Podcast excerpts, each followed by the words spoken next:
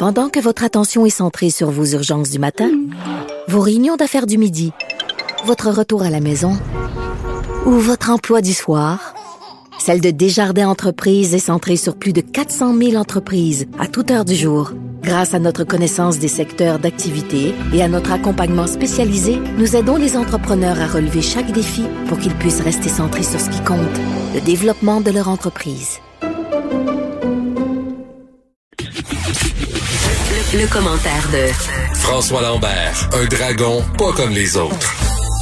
Hey, salut François.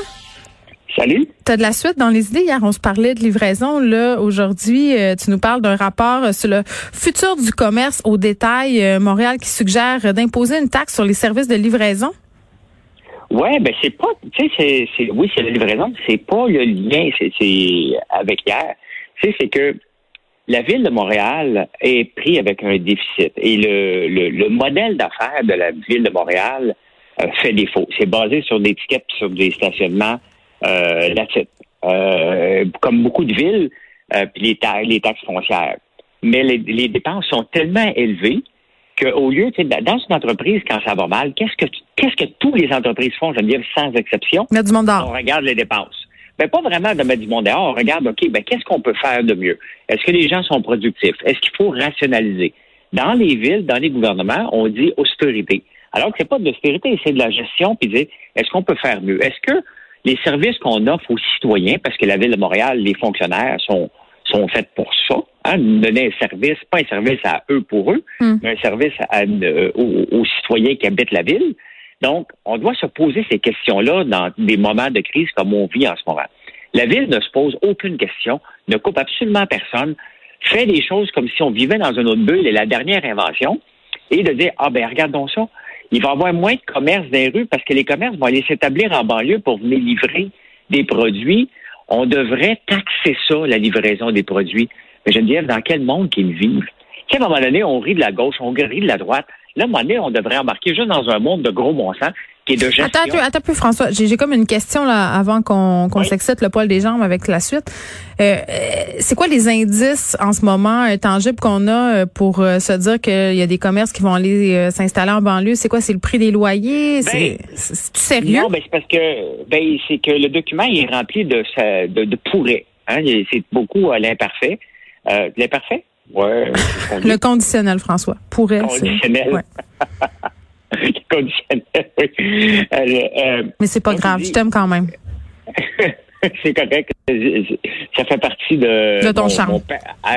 de mon personnage. Les gens aiment bien ça dire que je suis un personnage, je ne trouve pas, mais revenons à la. OK. Les autres, ils disent, écoute, le commerce en ligne, donc il ne va pas s'installer sur la rue Saint-Laurent.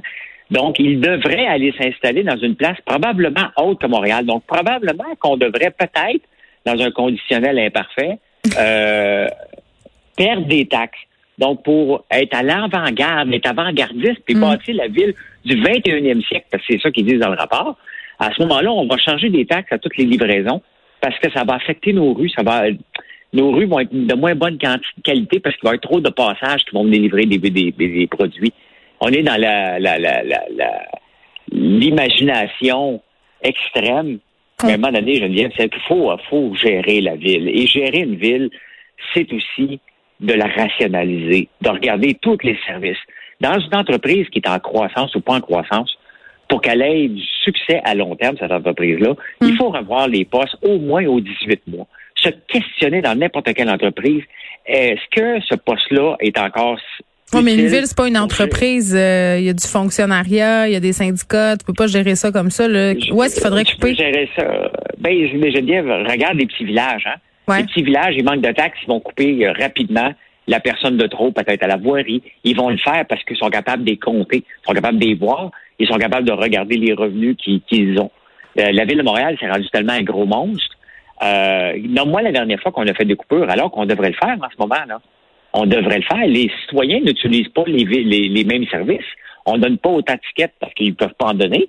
Hmm. Il n'y a rien qui a changé. On crée des nouvelles escouades. On crée des, hmm un nouveau poste pour le racisme euh, systémique, 177 000 ils vont créer 5 postes avec ça. Je vais pas te contredire, François, mais euh, la Ville de Montréal a procédé à des compressions de 123 millions de dollars euh, pas plus tard qu'en avril dernier. Et un gel de salarial de ses employés. Fait quand même, euh, Valérie Plante fait des affaires, là.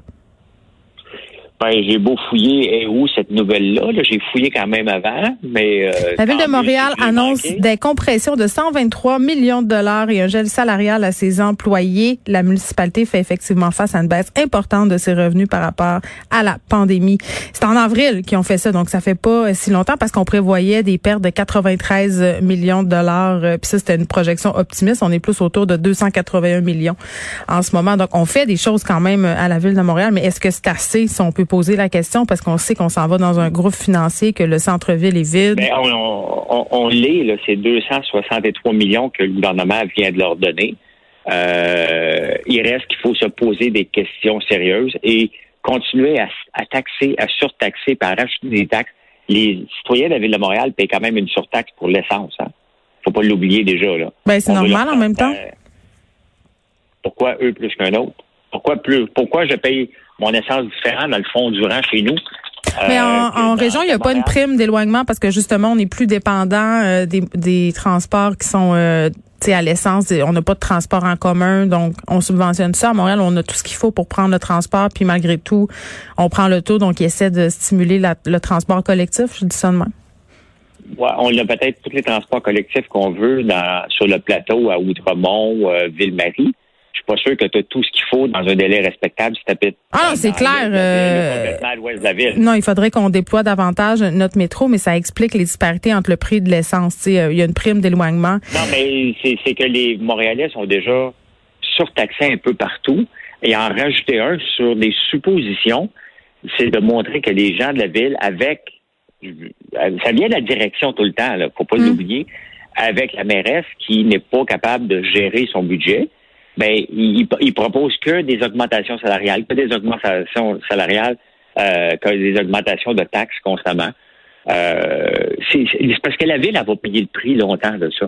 À chaque fois que je vois des nouvelles comme ça, je me dis, et eh boy, que le prochain maire va en avoir tout un job, ses bras pour récupérer tout ça. Et l'affaire, c'est qu'un coup qu'on a rajouté une taxe, on l'enlève jamais et on met une infrastructure alentour de ça. Euh, regarde, on va s'en reparler dans peut-être amicalement, dans cinq ans, on regardera le département du, racisme systémique comme il va être trop ce département-là. Ben, je sais pas, François, mais je pense pas que la mairesse Plante a retrouvé Montréal dans un état qui était euh, quand même euh, assez enviable au, début de son mandat. Puis même, je dis ça en n'étant pas la plus grande femme de la mairesse Plante. Mais attends, je veux, qu'on se parle parce qu'il nous reste pas grand temps. Euh, tu voulais me parler de la première femme à la tête d'une grande banque, cette banque étant la Banque Laurentienne. Je trouvais ça cool qu'on parle de ça. Oui, ben écoute, tu sais, tu me connais, moi je suis fait pas de différence un homme à une femme, mm. euh, euh, la couleur de la peau.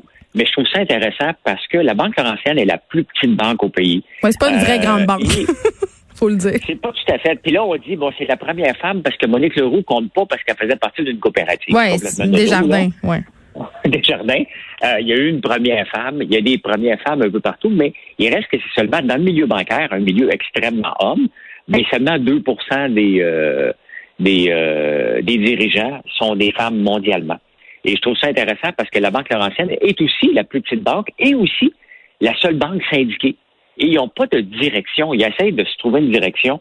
Ils sont dus parce qu'honnêtement, la Banque Laurentienne, euh, s'ils ne changent pas leur... Mais il me semble que ça perd des plumes hein, depuis quelques quelques années. Là, ils ont connu des jours meilleurs euh, pour être polis. Puis je sais pas si la décision de s'informatiser au complet, j'avais parlé à l'époque euh, à quelqu'un chez eux à ce sujet-là. Là, je sais pas si c'était l'idée du siècle.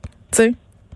Ben non, mais le problème avec la Banque Laurentienne, c'est qu'ils sont pas capables de faire avancer rien, que ce soit pour couper les caissières.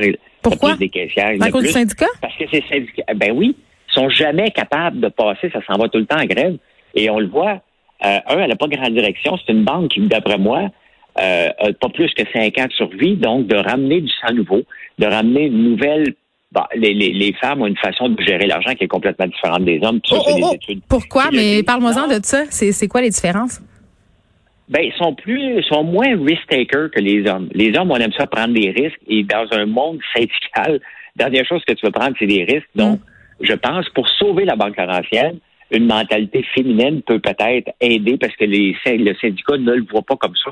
Mais la banque, elle ne va pas bien et elle est due pour un sérieux coup de barre et je trouve ça le fun que ce soit une femme qui vient euh, qui vient lui donner ce coup de barre-là parce que moi, je mm. connais personne qui est à, qui, qui, qui est à Banque Laurentienne. Absolument personne. J'ai jamais connu quelqu'un qui est à Banque Laurentienne, point. Je sais pas dans ton milieu, toi. Je sais pas qui est là, d'ailleurs. Je ne connais personne, personne, personne. Mais toi, tu prédis la mort de cette banque-là d'ici cinq ans, c'est quand même pas rien.